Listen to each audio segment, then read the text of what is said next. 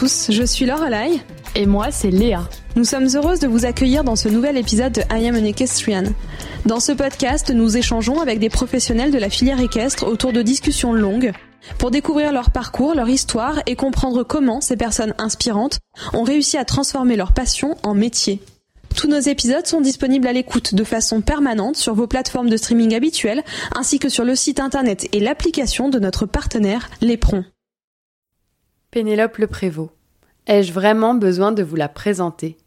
Voici notre 60e épisode, et pas des moindres. Nous sommes aujourd'hui en présence de la championne olympique de Rio, ou encore de la vice-championne du monde à Lexington, ou encore à Caen. Mais pas que. Elle est aussi et surtout la meilleure cavalière française, et ce, depuis quelques années maintenant. Nous sommes vraiment reconnaissantes et heureuses d'avoir pu enregistrer cette heure d'interview avec une telle championne. Comme nous, vous le savez, Pénélope s'exprime peu, et l'année 2021 n'a pas été des plus faciles pour la cavalière. Nous avons donc eu envie de relever ce défi, partir à la rencontre de Pénélope, comprendre qui elle est et comment elle a su construire ce chemin si impressionnant, mais aussi évoquer avec elle des sujets plus difficiles. Sa relation aux médias, mais aussi évidemment les Jeux olympiques de Tokyo. Ces jeux, qui ne sont comparables à aucune autre compétition, et qui ont été si difficiles à vivre pour celles qui étaient, cinq ans plus tôt, sur la plus haute marche du podium à Rio. Et justement, cette médaille à Rio, c'est aussi un des sujets que nous avons abordés. Nous tenions à remercier très sincèrement Pénélope qui s'est prêtée au jeu, qui nous a parlé avec beaucoup de sincérité, de transparence, qui a su utiliser les mots justes pour parler de ces dernières échéances et des prochaines. J'espère que cet épisode vous plaira et je vous souhaite une très belle écoute. Cet épisode est soutenu par Audevar. Le laboratoire Audevar est le seul laboratoire pharmaceutique européen qui est uniquement dédié au bien-être, à la santé et à la performance du cheval. En partenariat avec des vétérinaires, Audevar propose des solutions pour accompagner le cheval tout au long de sa vie, qu'il soit destiné à la compétition, au loisir ou même à la reproduction. Le laboratoire Audevar prône une prise en charge globale du cheval afin de prévenir les affections, d'optimiser son bien-être quel que soit son âge, mais aussi d'accompagner ses performances. C'est pour cela qu'il met à disposition des vétérinaires une gamme très complète de solutions, des médicaments, des compléments alimentaires et des soins externes. Une large gamme de compléments alimentaires permet de s'adapter aux besoins de chaque cheval, pour accompagner sa locomotion, sa digestion, sa respiration ou sa récupération, par exemple. La dernière innovation en date, l'Equiflex Arthro Evo, est le premier chondroprotecteur offrant une triple protection de l'articulation, cartilage, liquide synovial et os sous-chondral. Il permet également de maintenir chez le cheval une foulée déliée et souple. En plus de ça, la formule est composée à 100% d'ingrédients d'origine végétale. Ainsi, depuis plus de 30 ans, la rigueur et le savoir-faire du laboratoire Audevar garantit une satisfaction des vétérinaires, des propriétaires de chevaux et des professionnels, les cavaliers, les éleveurs et les entraîneurs. Depuis bientôt 15 ans, Audevar accompagne Pénélope Le Prévost et ses chevaux au quotidien. La cavalière bénéficie donc des conseils et des produits Audevar pour optimiser les performances de ses champions et rester au plus haut niveau. Vous aussi faites comme Pénélope et faites confiance à Audevar pour accompagner la santé de vos chevaux. J'ai connu Pénélope euh, au Poney Club. Elle avait 10 ans, j'en avais 13. Elle montait bien et je montais mal. Mais j'ai toujours été, euh, dès son plus jeune âge, euh, très admirative de cette équitation qui était déjà très spectaculaire et à droite, fine, et de son amour pour les animaux qui était ancré dès son jeune âge, on va dire, au Poney Club. Et on s'est plus quitté depuis et donc on a fait euh, chemin que ce soit parallèle dans le circuit poney d'abord, moi petit niveau et elle, elle est passée très très vite euh, à cheval, ce qui n'était pas mon cas. Je pense que c'est vraiment sa force, à savoir son amour et son attention euh, pour les animaux. C'est sa priorité de vie, à vrai dire. Elle vit avec les chevaux, mais elle vit avec euh, beaucoup d'animaux autour d'elle. Et je pense que sa volonté euh, par-dessus tout, elle était d'ailleurs très timide petite, on va dire, et je pense que les, les animaux, les chevaux tout d'abord, puis tous les animaux ont toujours été pour elle un moyen d'expression incroyable et elle a une facilité de communiquer avec eux euh, qui est assez déconcertante.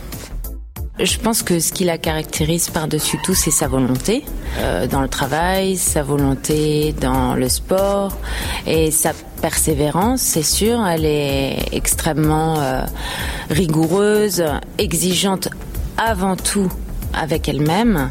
Et je pense que c'est ce qui la caractérise le mieux. Après, je pense que si on veut parler de défauts et de qualité, je pense qu'on peut utiliser aussi le, le même terme, à savoir c'est quelqu'un de très franche. et donc, euh, je pense qu'elle a une franchise à toute épreuve qui, des fois, peut être euh, très directe, mais c'est c'est aussi la raison qui, qui fait sa personnalité euh, et qui fait d'elle une amie extrêmement moteur et extrêmement fidèle. En tant qu'athlète, j'ai énormément d'admiration euh, pour elle pour sa persévérance et sa capacité sportive à trouver la concentration euh, à tout moment. Je pense qu'elle a aussi beaucoup de qualités. Alors là, on sort un petit peu du sujet juste athlète, mais elle a aussi énormément d'élégance, de grâce. Et je trouve que c'est ce qui fait de son équitation une équitation un peu incomparable, on va dire, puisqu'elle allie elle allie la technique et la beauté. Je trouve que elle fait corps avec ses chevaux, quels qu'ils soient. C'est toujours euh, très esthétique. Je dirais qu'il n'y en a qu'une comme elle.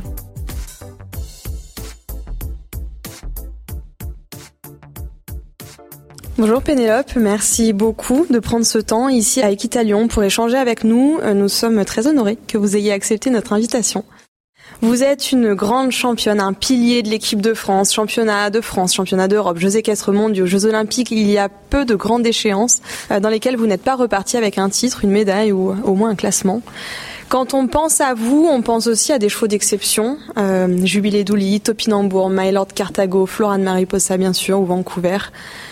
Et quand on a annoncé à nos auditeurs sur Instagram que euh, vous aviez accepté notre invitation, que vous viendriez vous exprimer à notre micro, on a reçu un nombre de réactions uniques. C'était la première fois, je crois, qu'on avait autant de messages. L'idée de notre podcast, c'est vraiment de découvrir les personnalités qui font vivre notre sport, de pouvoir prendre le temps de revenir sur le parcours, sur leur carrière, mais aussi sur leur vision. On va commencer du coup avec vous cet échange en revenant au tout début de votre histoire. Est-ce qu'on peut vous demander comment vous avez commencé à monter à cheval et comment vous avez rencontré le cheval? Euh, bonjour, euh, je suis contente d'être là et, de répondre à vos questions. À la base, euh, c'est l'amour des animaux, moi, qui m'a rapproché des, des poneys à l'époque. On habitait en appartement avec mes frères et, sœurs et mes parents. On pouvait pas avoir de ni de chien ni de chat, c'était un peu compliqué. Donc ma mère m'a emmené à une porte ouverte à un poney club à côté. Et voilà, paraît-il que bah voilà, j'adorais de toute façon le contact avec les animaux. Euh, quand j'ai été invitée, enfin quand mes parents étaient invités chez des amis, il paraît que je passais la soirée assise dans le panier du chien à caresser le chien ou avec le chat. Donc voilà. Donc le rapprochement avec les poneys, paraît que c'était assez euh, significatif, quoi, assez flagrant. Euh, j'étais une petite fille euh, très timide. j'étais tout le temps dans les jupes de ma mère et a priori il y a que à poney que d'un seul coup j'étais libérée, euh, qu'on pouvait imaginer que j'ai un peu de, de personnalité parce que mes parents étaient presque plutôt inquiets euh, de mon manque de caractère. Donc voilà mes débuts à poney. Et cet amour des animaux, c'est un truc qui vous a suivi, hein, parce qu'on vous connaît avec les chevaux évidemment, mais on sait aussi chez vous qu'il y a beaucoup d'animaux, une ferme. C'est quelque chose sans lequel vous ne pourriez pas vivre encore aujourd'hui. Euh, moi, mon retour chez moi le lundi dans mes écuries avec mon chien, euh, mes chats, tous mes animaux, mes chevaux, c'est ma vie. C'est là que je me sens, euh, je me sens vraiment moi-même. après, il y a évidemment, il y a les concours, il y a le sport, mais c'est ma référence, quoi. Mes écuries, mes animaux, ma fille, c'est mon. Je me sens, je me sens bien là. Vous étiez donc une petite fille discrète, timide. Est-ce que vous pourriez nous dire qui vous étiez vraiment quand vous aviez une dizaine d'années, une quinzaine d'années? Quels étaient à cette époque vos rêves, vos ambitions, vos envies pour votre futur? Est-ce que finalement aussi vous avez construit la vie que vous vouliez à cet âge-là? Euh, pas du tout. En fait, euh, mes parents connaissaient pas les chevaux. Personne de ma famille euh, n'avait n'avait touché un cheval. Euh, j'étais très clairement passionnée tout de suite de sport des animaux. De voilà, je sortais de l'école, mes parents me déposaient au poney. enfin, j'y passais au début que les après-midi parce que j'étais petite, et puis finalement toute ma jeunesse, avec toute l'évolution, je, voilà, je faisais l'école et les chevaux. Il y avait que ça que ça dans ma vie. Euh, mes parents me disaient que c'était pas un vrai métier, euh, que de toute façon, euh, c'est vrai que à la base, on pouvait imaginer que j'ai aucune chance de monter à cheval parce que c'était ça mon rêve, monter à cheval. Donc j'ai continué mes études en simplement me faisant plaisir. entre midi et deux, je prenais mon scooter et, j'allais monter à cheval ou j'allais dans les écuries. C'était mon environnement.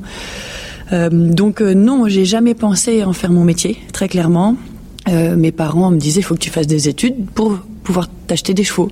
Et ensuite, ce qui a un peu été le déclenchement, euh, le tournant de ma vie, euh, j'ai rencontré le papa de ma fille, Guillaume Blin Le Breton, quand j'étais en terminale. Et lui était fils d'éleveur, était dans le milieu, bien inséré, bien respecté, un cavalier que tout le monde aimait. Et, et, voilà, à, à ses côtés, j'ai eu la chance un peu de faire quelques connaissances et après mon bac, euh, j'ai eu un bac S. Euh, je m'étais inscrite à l'école d'architecture. Et j'avais fait tous les rendez-vous, les machins. Il fallait que je rentre à l'école là dans une semaine. Et, et là, euh, bon, ma mère me dit T'es sûr que tu veux pas essayer les chevaux? Et j'ai dit, mais ça, depuis que je suis petite, c'est rare que, que, ce soit les parents finalement qui poussent en plus à cette carrière. Oui, alors je je peux pas dire vraiment qu'ils ont poussé, mais il n'y avait rien d'autre qui me plaisait à part les chevaux. Et effectivement, le fait d'être en contact avec Guillaume, eh bien, c'était, j'étais moins seule. Euh, donc j'ai commencé, euh, j'ai monté les, les, les, jeunes chevaux du papa de Guillaume, euh, d'élevage de Roselle.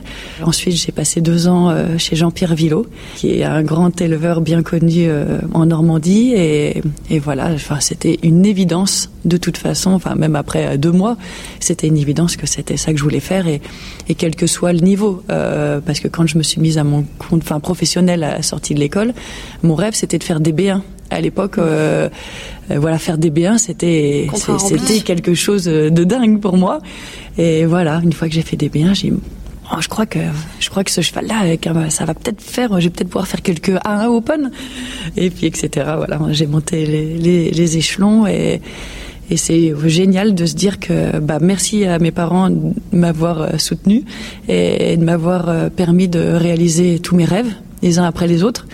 Euh, le sport, euh, monter à cheval. Moi, j'ai jamais rêvé faire les Jeux Olympiques. Pour moi, c'était totalement du délire. Et, puis voilà, petit de à petit. à championne olympique, la trajectoire est belle. ouais, c'est génial.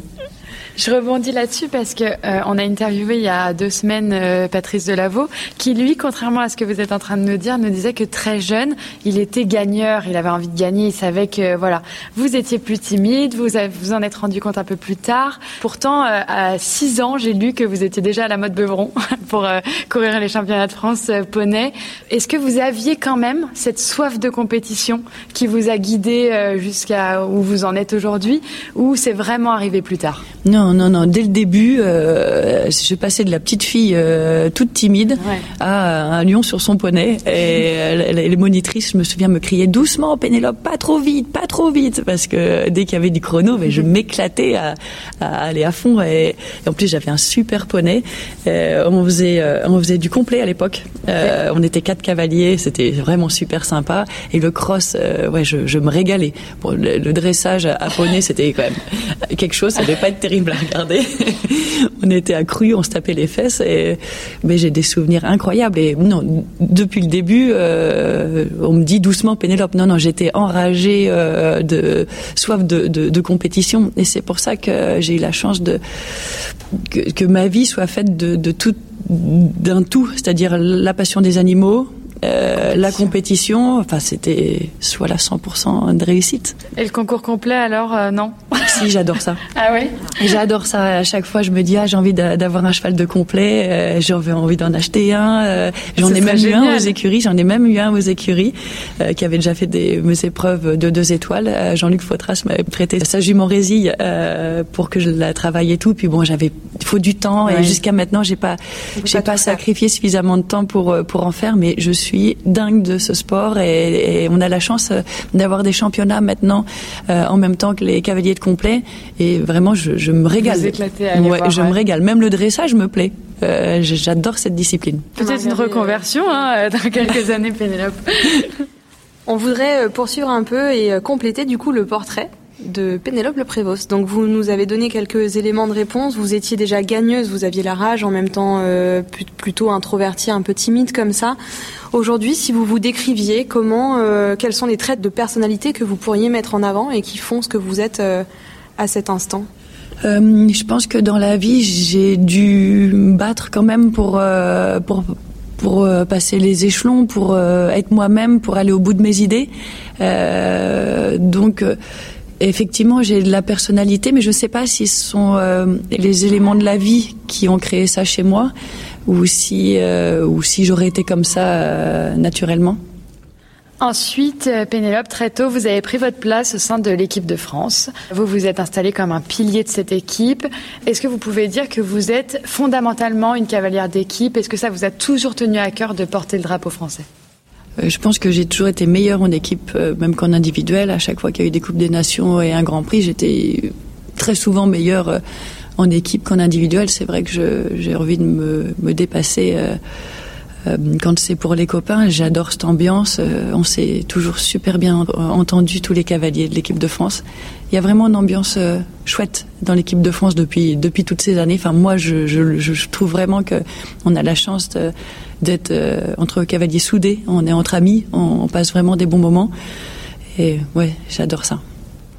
Parmi cette équipe de France, vous occupez maintenant, euh, en 2021, un peu le rang, euh, on va dire, intermédiaire. Vous êtes à cheval entre la génération des, euh, des Bosti, des Philippe, par exemple, et puis la jeune génération qui commence à arriver. Euh, on peut penser à Édouard Lévy et aux autres jeunes cavaliers qui commencent à prendre un peu leur place, à prendre de l'expérience en 5 étoiles et en coupe. Est-ce que vous sentez les différences, euh, vous, au sein de l'équipe, quand vous portez la veste bleue? Est-ce que vous trouvez qu'il y a une différence entre ces différentes générations? Et puis aussi, comment vous voyez cette génération de jeunes cavaliers qui arrivent et qui, vous, comme vous à l'époque avec Kevin, qui essayait un petit peu de pousser euh, Philippe et Bossi pour trouver votre place en coupe, et eh ben il y a les jeunes aussi qui arrivent et qui se disent aussi, nous aussi, on voudrait bien notre place et porter cette veste bleue. Oui, c'est vrai que c'est sympa euh, de vivre euh, les Coupes des Nations avec euh, des nouveaux cavaliers, des nouveaux jeunes euh, qui ont un petit peu moins d'expérience que nous.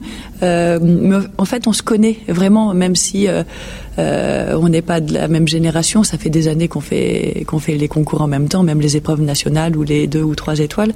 Euh, donc que ce soit Édouard Lévy ou Grégory Cotard ou ces, ces cavaliers-là, on est vraiment proches. Et je me régale ouais de de partager euh, mon expérience déjà vécue et voilà de les aider évidemment s'il y a besoin et non c'est vraiment des moments sympas. C'est sympa d'avoir des nouveaux cavaliers et, oui effectivement on se rend compte euh, de, la différence de génération ou de ou, de d'expérience parce que je pense que Grégory Cotard par exemple doit être à peu près de ma génération mais il arrive tout juste maintenant euh, à ce niveau là et oui, ça fait plaisir de, pouvoir échanger on sent ouais, on est proche, on se sent bien, je crois, euh, entre, entre cavaliers.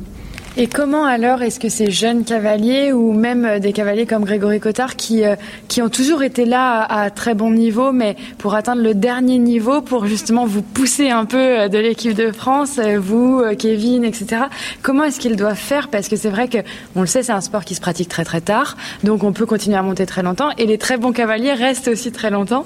Donc quel mot est-ce que vous, vous pourriez avoir pour ces jeunes ou alors ces cavaliers qui sont à un niveau un tout petit peu intermédiaire euh, justement euh, eh bien, venir euh, un peu euh, encore plus prendre votre place et dans les Coupes des Nations notamment ou les grands championnats je crois que ces cavaliers-là n'ont pas besoin de nous pour être motivés euh, ou poussés. Euh, je crois que tout le monde rêve d'avancer dans la vie, de, de, de monter les échelons, d'avoir accès aux Coupes des Nations, après un championnat, après un second. Et, Donc je pense que ça c'est le rêve de tout le monde. Euh, c'est simplement euh, marrant de euh, d'avoir des, des, coéquipiers qui changent et c'est sympa. Pour moi j'aime bien être avec les anciens, avec ceux de ma génération. Vraiment je pense qu'on passe des bons moments tous ensemble.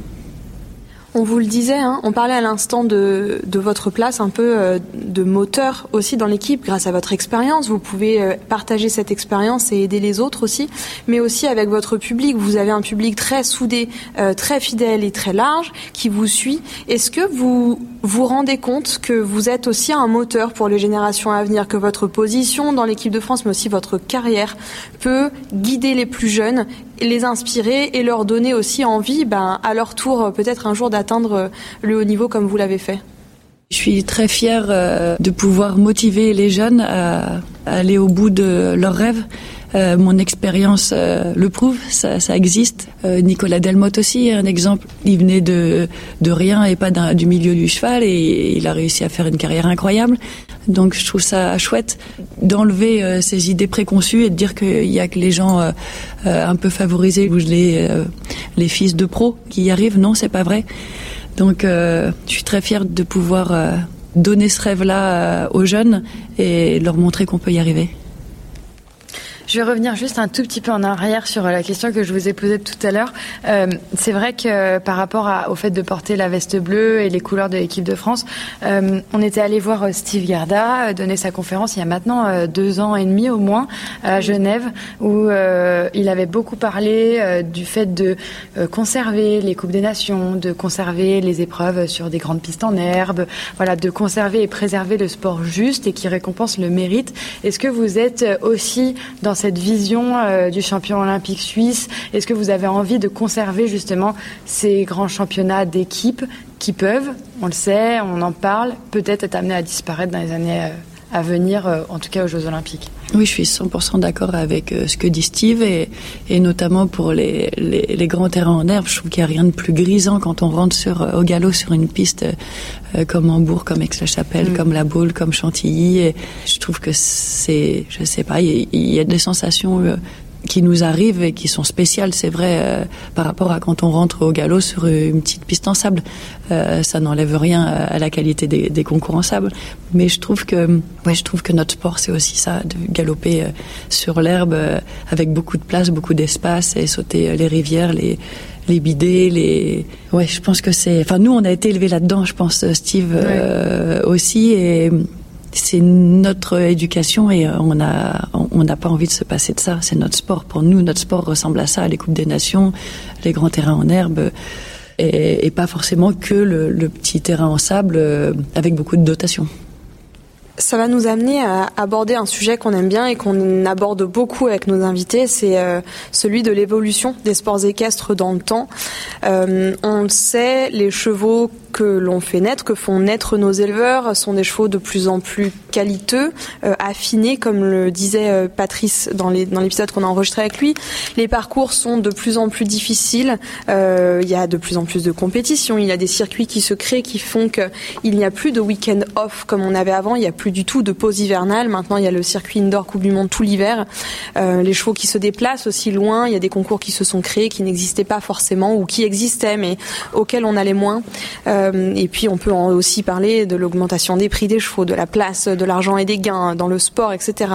Le, sujet est très vaste, mais tous ces facteurs ont bouleversé la pratique des sports équestres. Quel regard vous portez-vous, Pénélope, sur ces évolutions et sur ces facteurs que l'on peut observer actuellement? C'est vrai que le sport change. Euh, il y a de moins en moins de concours euh, organisés par des bénévoles. Maintenant, ce sont souvent des, des pôles de compétition et qui, qui, sont de bonne qualité et qui accueillent euh, régulièrement euh, pas mal de, de partants. Mais c'est vrai que ça change un petit peu. Je trouve que tout le milieu se professionnalise. Et c'est vrai que les chevaux euh, valent de plus en plus d'argent. Enfin, les bons chevaux valent de plus en plus d'argent. Et les moyens, finalement, plutôt de moins en moins. Dans le, notre sport, le niveau a clairement augmenté. Quand il y a 40 partants, les 40 peuvent gagner. À l'époque, un peu moins.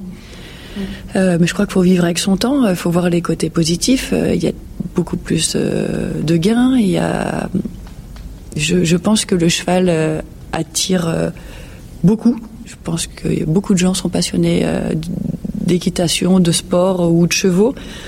Donc, de toute façon, il faut, s'adapter à, ce qui se passe. C'est plus dur quand on n'a qu'un seul cheval, peut-être, pour arriver au niveau. Mais enfin, de toute façon, voilà, faut, faut vivre avec ce qui se passe et il y a plein de points positifs. Euh, je ne crois pas qu'il faut, faut s'inquiéter euh, euh, trop de ce qui arrive. C'est plutôt des choses évolutives. Et au niveau des, systèmes, en tout cas des, propriétaires, etc., les choses ont aussi beaucoup évolué. On a vu des grands mécènes arrêter de financer des écuries. Euh, il a fallu pour euh, nos grands champions aussi euh, recréer de nouveaux systèmes. On en a discuté il y a quelques mois avec Kevin qui vient de créer une écurie de groupe. Vous, en 2018, fin 2018, votre collaboration avec le Harat Larbec a pris fin. Comment est-ce qu'on fait justement quand on est dans ces grandes transitions-là pour essayer de reconstruire un piquet de chevaux, pour revenir au haut niveau avec un système qui a complètement, complètement changé? Je pense que chacun doit trouver euh, sa manière de fonctionner. Euh, moi, j'ai essayé euh, d'investir un peu dans des jeunes chevaux à former. Jusqu'à maintenant, euh, il a fallu que je les revende pour euh, acheter mes écuries, voilà, pour faire tourner la boutique, comme on dit, parce que on n'est pas que sportif, on est aussi chef d'entreprise. Euh, donc trouver un peu un juste milieu avec tout ça. Euh, moi, pour ma part, euh, j'ai envie de dire que la première partie de ma carrière, je l'ai fait avec avec la famille Maigret. C'était génial. Je pense qu'on a vraiment kiffé le, le, haut niveau. après, j'ai un peu eu la seconde partie de, de ma vie où il a fallu que je construise un peu des, des bases solides. Voilà, donc euh, c'est vrai que depuis ces dernières années, bah, les choses ont avancé. Maintenant, j'ai une écurie, mmh. j'ai une maison. Euh, il euh, y a ma fille aussi qui a, qui a, qui a grandi. Maintenant, elle a 17 ans. Euh, on passe beaucoup de temps ensemble. Euh, moi, j'ai toujours soif de sport de haut niveau. Donc jusqu'à maintenant, les chevaux que j'ai achetés, je les ai formés et il a fallu que je les revende pour pour vivre. Euh, J'aimerais avoir les reins assez solides pour pouvoir aller un peu plus loin et peut-être garder euh, les chevaux dont j'ai un bout ou qui m'ont été confiés. Ça n'a rien à voir, euh, mais se dire tiens bah on va essayer de, de, de refaire du sport et, et, de les garder, de les former. Euh, je pense qu'on est très très motivé par euh, les Jeux Olympiques dans trois ans qui sont chez nous. Donc c'est plein de plein de projets. Euh, il faut qu'on s'organise chacun à notre manière, trouver des, des, investisseurs, des co-investisseurs, des gens avec qui on aime travailler, des gens avec qui ça fonctionne. Voilà, je crois qu'il faut chacun euh, voit sa manière. Euh, la famille en fait qu'on a chacun autour euh, autour de nous dans notre milieu du cheval, notre équipe aux écuries. voilà, donc chacun essaye de trouver la bonne voie. on cherche tous un futur crack d'une mm. manière ou d'une autre. Voilà. Je parie que vous n'avez pas vu passer cette première moitié d'épisode. Allez, je profite de votre attention pour marquer une pause dans cette conversation et pour vous rappeler que nous avons créé il y a un peu plus d'un an maintenant une agence spécialisée dans la production de podcasts, Eclat Agency. Avec Eclat, nous produisons plusieurs podcasts pour les acteurs de la filière équestre, mais aussi et de plus en plus hors filière équestre. Parce que nous pensons que ce format est un outil de communication extraordinaire, vecteur privilégié d'idées, d'informations et d'histoires, et parce que vous êtes chaque semaine et chaque mois plus nombreux à écouter les épisodes de I'm an Equestrian, nous sommes maintenant convaincus que le podcast est un pari gagnant pour toutes les sociétés qui souhaitent communiquer autrement. Alors si vous avez un projet de communication pour votre marque, pour votre activité ou votre société, n'hésitez pas à nous contacter. D'ici là, et comme toujours, vous le savez, si cet épisode vous a plu, venez nous le dire sur les réseaux sociaux. C'est important pour accompagner l'évolution de notre média, pour nous faire gagner en visibilité et en notoriété. Alors n'oubliez pas de noter notre podcast 5 étoiles sur Apple Podcast et de nous suivre sur Facebook et Instagram. Allez, place à la seconde partie de cette conversation avec Pénélope Le Prévost. Bonne écoute. Et c'est ça aussi le truc, les choses ne sont pas immuables et un système va fonctionner à un moment donné ou à l'instant T d'une carrière et puis euh, va évoluer ou va avoir besoin d'évoluer. Comment vous voyez la suite de ce sport. Euh, Si vous essayez de vous projeter, en fait, comment vous imaginez que les choses vont évoluer? Parce que euh, parce que ça va très vite et tout le monde essaye de s'adapter. On discutait hier dans alors dans un autre podcast, mais qu'on pourra citer euh, en, conversation avec Nathan Budd et Édouard Lévy, et tous les deux au même âge, en ayant plus ou moins les mêmes ambitions, le même niveau, ont des systèmes totalement différents. Euh, L'un va vraiment miser sur euh, le fait d'avoir des personnes qui investissent dans des chevaux pour les garder, pour voilà, et puis l'autre va plutôt miser sur avoir un, propriétaire qui fait naître des chevaux, avoir de l'élevage pour alimenter en fait le piquet de chevaux. Et encore, on ne parle pas des systèmes étrangers où il y a encore d'autres systèmes mis en place que nous on ne voit pas forcément en France. Est-ce que vous pensez qu'il y a un système qui fonctionne ou au contraire il y a autant de systèmes que de sociétés, que de pays et que de cavaliers aussi? Euh, je crois qu'on a tous une identité dans la vie, une identité à cheval, et une, on n'a pas la même manière de, de fonctionner. Euh, par exemple, Simon euh, vit dans les écuries familiales. Il y a un contexte autour. son père connaît vraiment très bien les chevaux. Donc je pense qu'on peut pas comparer, par exemple, euh, la manière de, de Simon et, et, et, la mienne euh, qui, qui suis euh, seule avec ma fille et, et mes chèvres au plein milieu de la Normandie. Euh, je crois qu'on est, on est tous différents. On a tous une quête, c'est certain, c'est de construire des chevaux de haut niveau. C'est une évidence. Euh, on en parle souvent avec Simon et Kevin. Euh, comment comment faire pour pour se rééquiper, pour faire de belles choses, pour vivre euh, des bons moments. Je, moi personnellement, je, je, je pense qu'il hum, y a des gens avec qui ça fonctionne bien. Et quand ça fonctionne bien, ben, faut aller au bout de, de nos idées et, et c'est sûr qu'il faut être plusieurs. C'est pas tout seul dans notre coin que qu'on va réussir à, à, y arriver. Euh, ou sinon, faut un coup de bol, quoi. Acheter un super 5 ans, puis attendre, attendre, attendre. Euh, ouais, c'est des échanges avec euh, des éleveurs normands. Moi, je me régale à, à monter euh, les chevaux des éleveurs normands.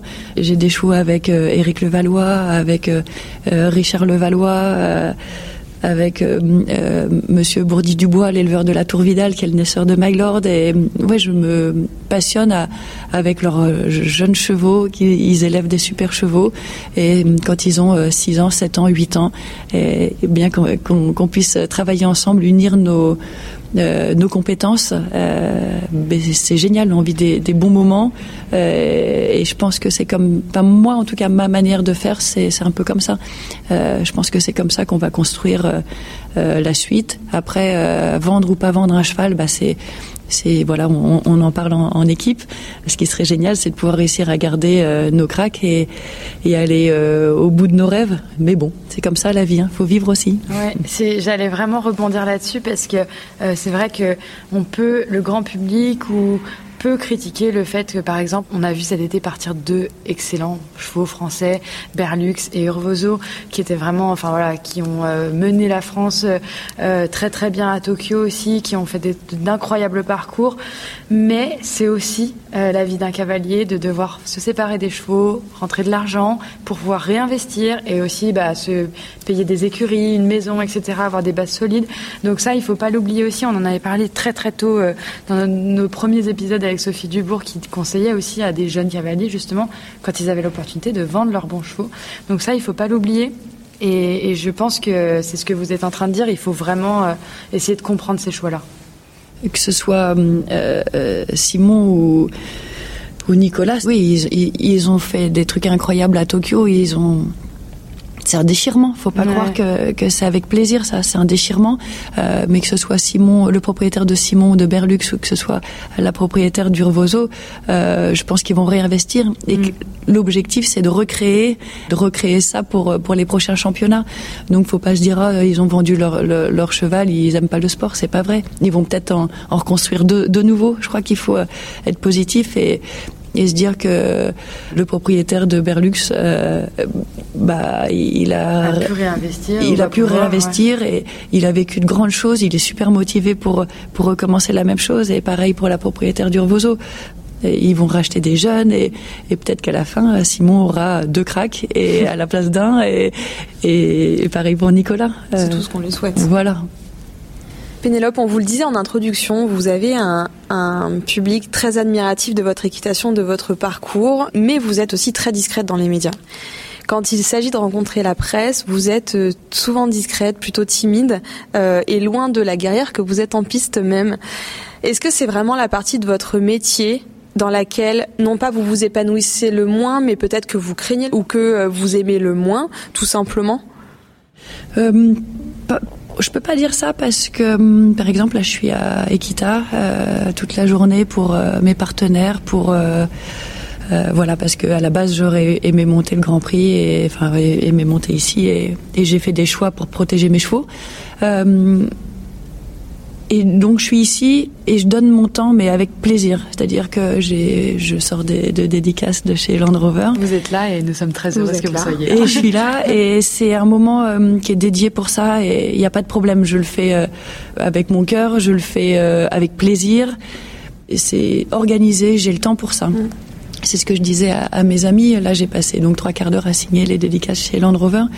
Euh, entre deux, deux épreuves, quand on vient de faire 4 points, 8 points avec un cheval, quand ça nous fait du souci, qu'on se dit quel mort on va mettre, qu'il y a des choses qui se jouent, que euh, le cheval d'après, on va pas avoir trop le temps de le détendre si on, fait ses dédicaces. C'est complètement différent, l'état d'esprit est complètement différent, on n'a pas le temps. Euh, la mascotte est arrivée euh, dès qu'il à Lyon, on l'a pris, je l'ai pris dans les bras, tout, et les gens étaient étonnés. Mais non, moi j'ai le temps, il n'y a pas de problème. C'est vrai que la mascotte, quand elle arrive et qu'on vient de faire deux fautes, ça, c'est, ça nous fait de la peine. Ça, enfin, ça nous fait de la peine de, de faire de fautes. C'est, notre vie, mais on a envie de progresser. On est, on est des guerriers quand même. Et donc forcément, la mascotte, bah, peut-être que moi, je vais l'envoyer balader si elle arrive à la sortie de piste et que j'ai fait deux fautes. Alors que là, il n'y avait pas de problème. Donc en fait, pour moi, en tout cas, tout est une question de disponibilité. Et de timing. De timing, quand j'ai le temps, qui s'organiser. Euh, c'est avec plaisir, euh, sans problème. Et j'aime donner euh, du temps aux gens. Si j'aime échanger, je, je, c'est pas c'est pas le souci. Et c'est une question de entre entre deux chevaux ou même à l'entrée de piste ou en sortant de piste, les gens qui nous crient des autographes, des autographes.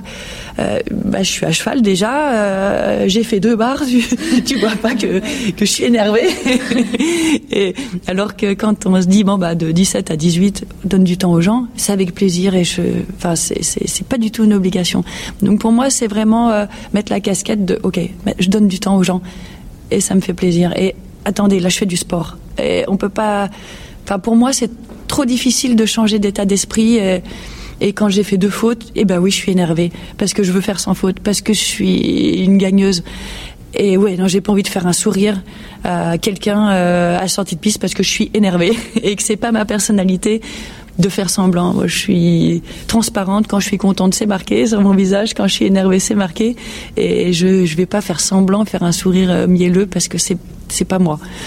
C'est un peu euh, ça qui se dégage. Et quand c'est à la maison, euh, moi, je, donc, on passe quatre jours au concours avec l'intensité de, euh, des demandes, d'être disponible pour les gens, d'être euh, bonne pour le sport, d'être compétitif. Et moi, mon plaisir de rentrer le lundi chez moi et d'être avec euh, mes animaux, mon équipe, mes chevaux, et que là on me dit ah il y a quelqu'un qui arrive. Non laissez-moi tranquille s'il vous plaît. C'est ma vie c'est mon petit cocon mon petit ma petite intimité.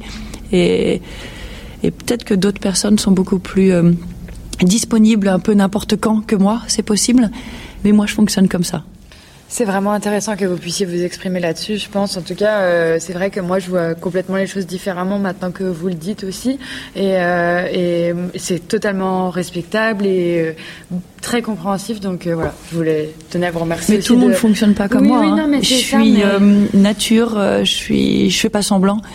Et quand je me donne euh, du temps, je me, comme je vous donne Ouais, du ouais, temps, je vous le donne euh, profondément. Je fais pas semblant, je Oui. réponds pas euh, à moitié aux questions. euh, je, je suis quelqu'un de profond et naturel. Et, et peut-être d'autres gens sont capables de faire autrement, mais moi non. Mais c'est un sujet qui, j'espère, aussi va devenir un peu plus central. Et en fait, euh, en préparant cette question, je voulais amener le parallèle avec euh, Naomi Osaka, l'un des tenniswomen, qui, euh, cette année, a refusé de participer aux conférences de presse imposées par euh, l'organisation de Roland Garros après les matchs et qui n'a pas eu le droit, enfin, qui a plutôt préféré ne pas participer au tournoi pour ne pas avoir à participer à ces conférences et parce que l'organisation ne lui a pas proposé, en fait, un accord pour essayer d'organiser les conférences autrement autrement ou la nécessité d'être visible pour les médias autrement. Et quelque part, on se rend compte aussi que oui, vous êtes des athlètes, euh, vous avez des partenaires, vous avez un certain devoir au regard de ces partenaires, des organisateurs, du public, mais vous avez surtout euh, chacun une personnalité qu'il faut savoir respecter, hein, une intimité qu'il faut aussi savoir respecter, une bulle. Il y a des cavaliers beaucoup plus expansifs qui peuvent venir sortir de piste, faire un sourire, etc. Mais il y a aussi euh, d'autres cavaliers, et vous n'êtes pas la seule, qui, qui ont besoin peut-être de digérer, d'analyser, de vivre leur frustration, parce que c'est de la frustration. Vous travaillez 7 jours sur 7, quasiment 15 heures sur 24, enfin tous les jours, et il y a un moment, évidemment, c'est votre vie, vous êtes déçu. Et c'est dommage, en fait, qu'on n'arrive pas, entre les médias, entre le public et les cavaliers, à trouver le juste milieu, le bon équilibre pour que le sport se passe bien pour tout le monde et que chacun y trouve son compte. Je trouve que euh, c'est arrivé, par exemple, au concours à la Tour Eiffel. Euh, c'était organisé, j'avais quelques interviews, ou interviews, pardon, euh, de telle heure à telle heure en arrivant. En fait, on m'a demandé à quelle heure t'arrives, quelle heure ça t'arrange. Et donc, les journalistes étaient là, je passais une heure, une heure et demie, euh, par moment avec ma fille, par moment, euh, c'était que moi. Les journalistes, quand ils, avaient eu ce dont ils avaient besoin, bah, ils partaient. Bref, j'ai donné une heure de mon temps. J'étais, c'était relax, c'était agréable. Et les gens, ils ont dit, ah, ah, c'était bien. Ben, je dis oui, il n'y a pas de problème quand c'est organisé. Euh, quand c'est pas dans le stress, quand c'est pas, euh, c'est sûr qu'à la sortie de piste, quand quand on nous demande de, enfin moi quand on me demande de faire des sourires et que j'ai raté, ça va pas. c'est c'est ça va pas avec avec ma personnalité. Certaines personnes arrivent à prendre sur eux et à et à faire des sourires. Moi, je suis pas capable. Je suis pas capable. Je suis entière. Quand je suis énervée, je suis énervée. Quand je suis contente, je suis contente. Et là, ça me fait plaisir de passer la journée. Et je la dédie à mes partenaires, aux gens qui me soutiennent et, à la presse notamment. Et je suis ravie. C'est une journée agréable pour moi. Et en parlant de médias, euh, Pénélope, il y a aussi euh, un autre sujet que l'on souhaitait aborder avec vous, un sujet aussi un peu plus délicat. Il y a eu euh, ces derniers mois, évidemment, les Jeux Olympiques de Tokyo. Il y a eu deux choses aux Jeux de Tokyo. Il y a eu forcément ce parcours avec Vancouver qui ne s'est pas réalisé de la manière dont vous l'auriez espéré, j'en suis sûre. Et il y a aussi eu derrière une déferlante sur les réseaux sociaux Beaucoup de personnes qui vous ont défendu, pris votre parti, beaucoup de personnes qui ont fait plutôt l'inverse. Comment est-ce que l'on vit ça quand on est un sportif, que justement on travaille tous les jours pour réussir, on a que nourri tous les espoirs, que c'est votre, on, on sait, c'est, c'est le rêve de, de chaque sportif, le vôtre, et que évidemment que vous n'étiez pas là pour euh, réaliser ce, ré, ce résultat-là à la base. Comment est-ce qu'on arrive à vivre ça, à traverser ça et à rebondir ensuite? Bah, c'est sûr que c'est un drame ce qui est arrivé. Euh, je vais pas, je vais pas me dire d'autres mots. Euh, c'est, ouais, c'est, c'est, c'est vraiment, je crois que c'est ça. C'est un drame. Euh, je suis désolée de ne pas avoir été à la hauteur, de pas avoir réussi à, ramener cette médaille que mes coéquipiers avaient si bien préparée. Après, pour la suite, à propos des médias, moi personnellement, je suis quand je, je, rentre chez moi, je suis avec mes chevaux et voilà, je, je savais très bien qu'il y avait des horreurs qui se disaient, mais bon, de toute façon, j'ai souvent été euh, la cible de pas mal de critiques ou même euh, de pas mal de à l'inverse aussi. Je suis pas ordinaire, je suis une femme qui vient pas du milieu du cheval. Euh, je m'arrête pas aux critiques, sinon je serais déjà écroulée euh, dès le début. Euh, je continue mon chemin, je me bats pour mes idées, je me bats pour euh, pour ce que j'aime. Et donc voilà, euh, on m'a attaqué très franchement par rapport à la souffrance d'avoir raté, la souffrance d'avoir de cet échec. Euh, c'était rien du tout. Euh, ma souffrance à moi, c'est de ne pas avoir permis à la France d'avoir cette médaille. Euh, et après, les histoires qui se sont dites sur les réseaux, euh, personnellement, c'était léger par rapport au reste. Euh, je me doutais que c'était assez violent parce que, en fait, j'avais pas mal de messages de soutien des gens. Donc du, coup... donc du, coup... je me dis, oh là là, ça doit, ça doit être un désastre. donc, on va, on va essayer de sortir quelque chose de positif, euh, des messages de, de soutien. Ben, je me dis, ok, bon, bah, et finalement, il y avait pas mal de gens inattendus qui étaient derrière moi, qui étaient sympas. Et voilà, ce qui est sûr, c'est que quand on est dans la lumière et qu'il y a un truc qui se passe mal, euh, surtout un gros truc dramatique comme ça, bah forcément on prend on prend des coups. Hein. On prend des coups, mais c'est notre sport, c'est ma vie et, je l'accepte et je serre les dents et je continue et j'espère que dans dix ans eh ben j'aurai fait d'autres choses belles pour pour effacer mon erreur de Tokyo. Et justement, vous disiez sortir des choses positives. On est, euh, on est à quelques mois maintenant des dernières grosses échéances qui se sont passées. Tokyo euh, championne d'Europe à Riesenbeck. La pression est redescendue. Vous avez eu le temps de prendre aussi un peu de recul et maintenant de remettre un peu en perspective euh, vos ambitions, ce que vous voulez faire, votre façon d'aborder les mois et les semaines et la saison qui arrivera l'année prochaine. Comment vous voyez les choses? Qu'est-ce que vous mettez en place aujourd'hui euh, pour vous dire ok 2022 ça arrive et, euh, et je vais être super performante et je vais euh, réintégrer toutes ces coupes des nations, tous ces grands prix? Alors voir, le côté positif, c'est pas se voiler la face. Hein. J'ai bien conscience de l'ampleur du de mon parcours, enfin de ce fameux parcours qui a été désastreux. mais maintenant de toute façon faut se tourner vers l'avant et et oui, j'ai des chevaux en formation. Euh, j'ai, je travaille avec euh, des amis, des éleveurs, des, des, gens euh, qui croient en moi. Et je pense qu'on a tous la quête de, de reformer des cracks, de reformer des, des bons chevaux. Et, et moi, personnellement, l'année prochaine, les championnats du monde, Excalibur, j'espère qu'il va vraiment être en forme. Euh, après, donc dans trois ans, bah, il y a les jeux et voilà, faut qu'on avance, faut qu'on avance, faut continuer à. Ça sert à rien de de s'apitoyer et moi je fonctionne comme ça. Voilà, je je vais pas me dire ah bah non bah j'arrête euh, parce que j'ai eu un énorme échec. Oui, euh, c'était un drame. Mais de toute façon, on va continuer et, je vais être meilleur et j'ai la quête euh, bah, de, d'essayer que ça se reproduise pas, bien sûr. Est-ce qu'il y a des choses justement, peut-être euh, des choses que vous allez mettre en place, des outils, euh, ouais, des outils sur lesquels vous avez réfléchi ou dont vous ressortez des choses par rapport à Tokyo en vue de Paris justement?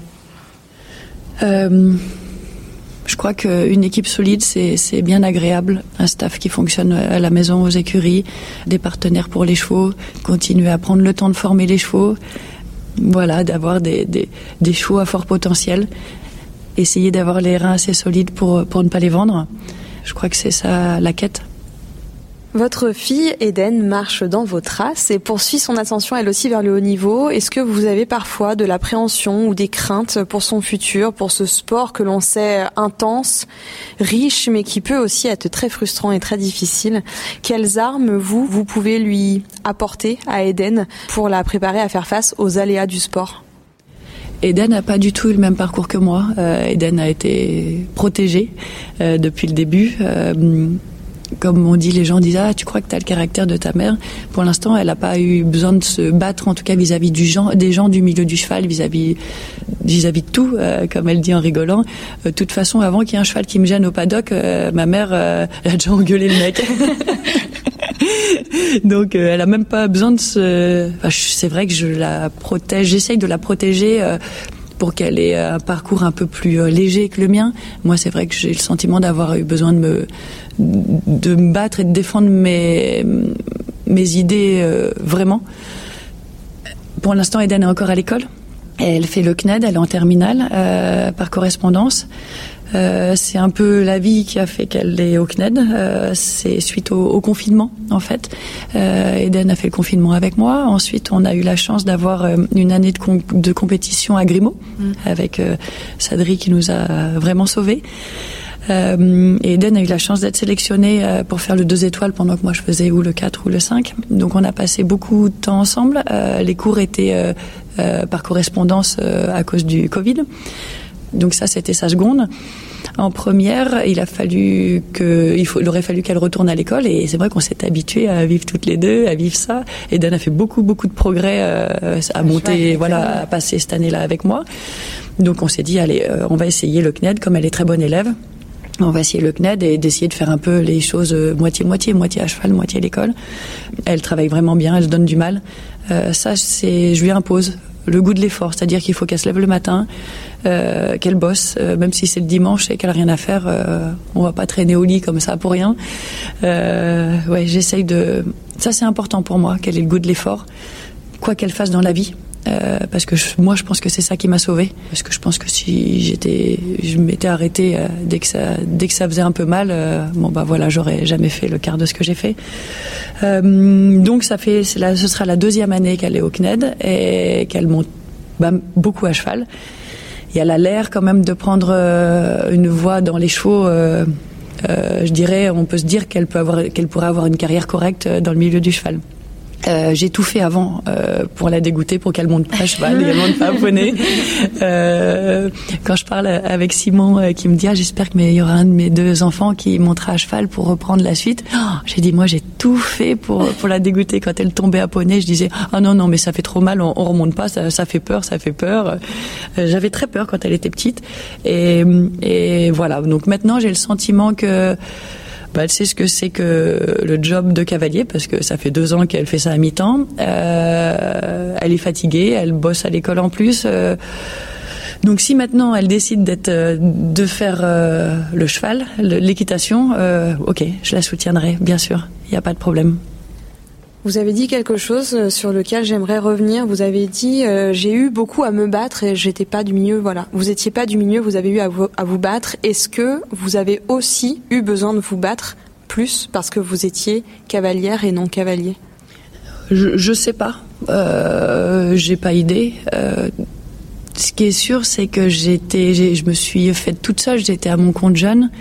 Euh, j'ai jamais eu personne pour euh, pour pour me faire ma voix, pour pour me protéger. Pour euh, si j'ai eu Michel Robert euh, qui, qui m'a vraiment vraiment beaucoup beaucoup aidé, qui m'a euh, qui m'a ouvert mes premières portes euh, pour les concours euh, internationaux. Mon premier 4 étoiles, je l'ai fait à, à Riron grâce à lui. Et c'était, j'ai envie de dire, le, le, début de ma, ma nouvelle vie. Euh, parce qu'avant, j'étais plutôt cavalière de B1, je dirais. Et, et grâce à Jubilé et, et Michel, voilà. Mais sinon, j'ai eu le sentiment d'être, euh, oui, de me faire toute seule, de, faire des choix seule, de prendre des décisions seule, des décisions lourdes. Euh, comme par exemple, j'ai souvenir euh, d'être troisième au championnat de France des cavalières avec Jaliska Solier, Christophe Miller, qui était le naisseur propriétaire de, de, de Jaliska, me dit qu'est-ce qu'on fait Pénélope? On garde la jument, on la vend. On avait des offres d'Hubert Bourdi. Et il me dit, est-ce que tu crois que c'est une jument pour faire du tout haut niveau? Et je lui ai dit, par honnêteté, je sais pas, parce que j'en ai jamais fait du haut niveau. Ce que je sais, c'est qu'elle est meilleure que tous ceux que j'ai montés avant. Mais ça aurait été un mensonge que de dire c'est un cheval pour euh, les jeux. Tout le monde dit ça, c'est un cheval pour les jeux, c'est un cheval pour les championnats, pour je sais pas quoi. Mais ils, ils savent pas, ils ont jamais fait. donc, euh, euh, donc de dire ok Christophe, bah, on, vend la jument euh, parce que je voulais protéger ce monsieur et être sûr de pas lui faire perdre son argent. Après réinvestir, donc on a vendu la jument, il a réinvesti pour moi. Choisir un cheval avec l'argent de quelqu'un d'autre, c'était lourd. Les décisions, elles étaient vraiment enfin il y avait des trucs qui jouaient même si c'est pas mon argent c'était pire que si c'était le mien. Euh, donc parfois il y a des trucs vraiment lourds. Euh, et la décision elle appartenait qu'à moi. Ce monsieur il allait réinvestir pour moi qui était une petite fille euh, des poney club et, et c'est moi qui devais choisir. Et on a choisi Caratina. Donc quel soulagement. Caratina été incroyable. J'ai gagné mon premier grand prix 3 étoiles avec elle mes premières coupes des nations. Mais Eden, par exemple, elle est protégée par moi. Je, je, crois que je pourrais toujours être derrière elle. Moi, j'étais, j'étais seule pour prendre ces décisions-là. Donc c'est ça qui fait que c'est dur, que c'est lourd. Et quand on prend une décision et qu'après on nous la reproche, parce que il y a que ceux qui font rien et qu'il arrive rien. Euh, et ben oui, oui, c'était une décision. On, on prend pas que des bonnes décisions. On essaye de prendre les bonnes, mais après, faut, voilà, faut pas nous reprocher. On fait ce qu'on peut. On essaye de, de faire les bons choix. Et parfois, ouais, ça a été dur d'aller contre la vie euh, générale, je dirais, parce que mon ressenti était, était celui-là et j'ai souvent été au bout de, de mon ressenti. Et oui, tout le monde n'est pas forcément d'accord avec, euh, avec des idées qui rentrent pas dans le moule. Euh, je rentre pas dans, dans la norme, peut-être, oui. Je suis pas comme tout le monde.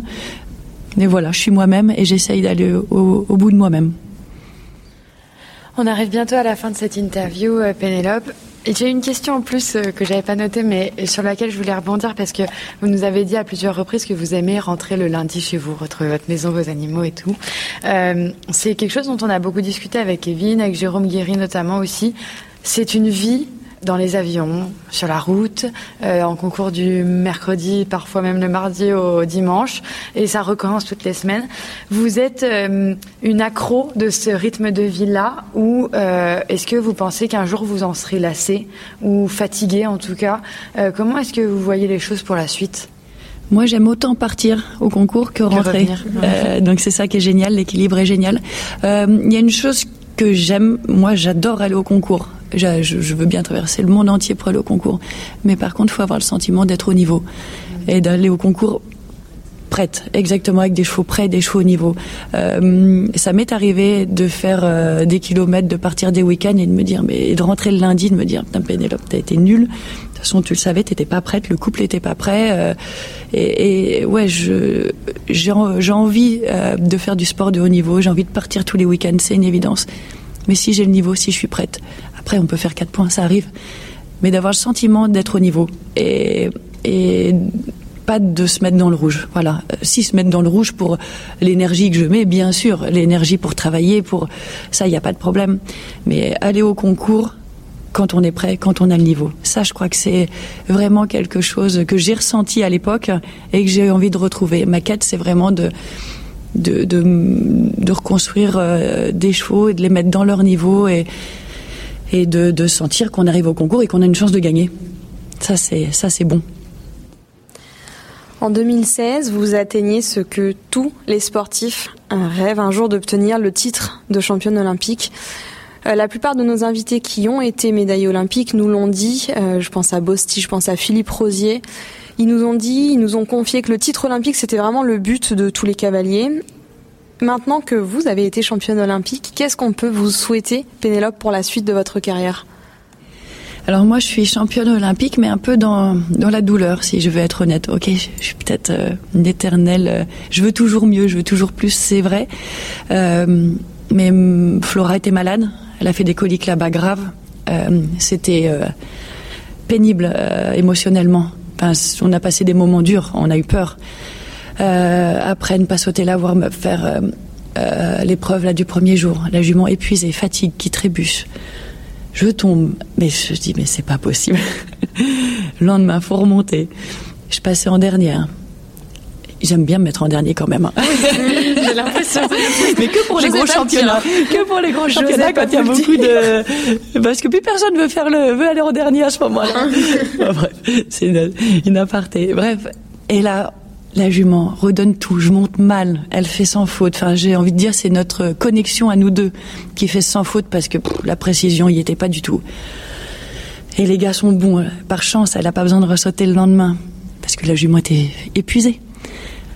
Et on est champion olympique. Oui, ok, on a une médaille. Je suis ravie pour euh, euh, pour l'équipe, pour pour tous les gens qui ont travaillé pour moi, pour euh, pour mes parents, pour la famille, parce que parce que c'est bon, c'était un moment bon pour tout le monde. Euh, mais waouh, elle a été douloureuse cette médaille. pour moi, c'est pas, c'est pas une médaille dans dans le bonheur. Dans, c'était pas une médaille. Euh, euh, c'est pas un championnat qu'on a dominé. J'ai eu d'autres moments qui étaient un peu plus confort où j'aurais savouré un peu un peu différemment. ça n'a rien à voir avec ma performance individuelle, mais Simon avec son cheval qui était qui, était blessé, la souffrance de Simon, enfin c'est des trucs qu'on oublie, mais enfin je trouve que cette médaille à Rio, euh, elle était elle était lourde, elle était dure. Donc j'espère euh, en avoir une autre et dans de bonnes conditions et en dominant le sujet. J'en reviens à, à aller au concours et à être un peu favori pas être euh, outsider, être favori et à arriver à aller au bout de, de ce qu'on est capable de faire. C'est tout ce qu'on vous souhaite, Pénélope, en tout cas. Euh, on sera derrière vous à Paris. Euh, on a hâte de vous voir prendre votre revanche. Et merci pour ce temps, merci pour cette interview, merci pour vos mots. Et à bientôt. merci, Pénélope. Et voilà, vous venez d'écouter une heure d'interview en compagnie de Pénélope Le Prévost. Nous avons déjà plusieurs épisodes enregistrés et à diffuser dans les prochaines semaines. Julie Ulrich, Brian Balziger et Rick Louradour. Venez nous dire en message privé quel invité vous aimeriez entendre en premier. Nous concernant, on vous retrouve donc dans 15 jours pour un nouvel épisode. Belle journée à vous!